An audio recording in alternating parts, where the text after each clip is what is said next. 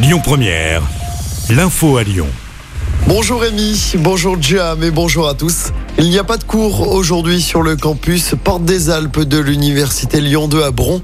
Le campus a été bloqué par des individus ce matin. Ils réclament des repas à 1 euro au Crous, mais aussi le retrait de la loi immigration de Gérald Darmanin ou encore la réforme des retraites. Les conditions ne permettent pas d'accueillir les étudiants et les personnels. Voilà ce qu'on peut lire dans un communiqué euh, publié ce matin. Des perturbations à prévoir, attention sur les routes de l'agglomération lyonnaise. Demain, les agriculteurs du Rhône avec leurs tracteurs manifestent ce mardi. Objectif de la mobilisation, rappeler les enjeux de la souveraineté alimentaire. Des cortèges partiront à 9h de la tour de Salvani de Brignais ou encore de Bénaud. Les agriculteurs doivent rejoindre la préfecture du Rhône aux alentours de 13h. Une manifestation d'agriculteurs est également organisée aujourd'hui à Saint-Étienne. Dans l'actualité locale, cette terrible agression vendredi soir dans l'agglomération lyonnaise. Un homme a jeté de l'ammoniac au visage d'une femme à Villeurbanne. Cette dernière était en train d'attendre le tramway. La victime de 37 ans a été brûlée, notamment au niveau des yeux. Elle a été hospitalisée. Son agresseur a quant à lui été interpellé. Il doit être jugé en comparution immédiate.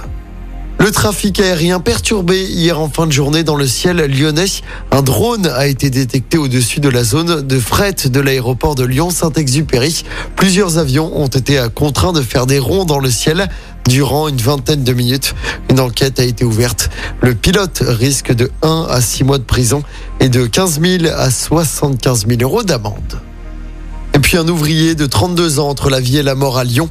Il a été intoxiqué au monoxyde de carbone sur un chantier de rénovation. C'était samedi soir dans le premier arrondissement.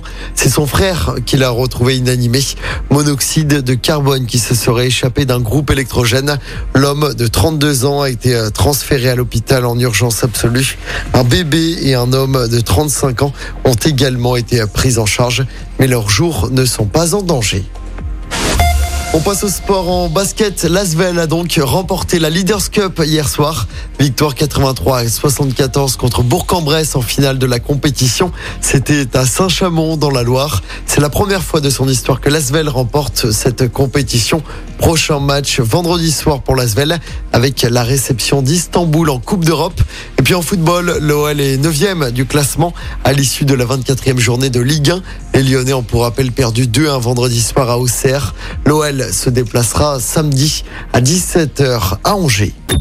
Écoutez votre radio Lyon Première en direct sur l'application Lyon Première, lyonpremière.fr et bien sûr à Lyon sur 90.2 FM et en DAB+.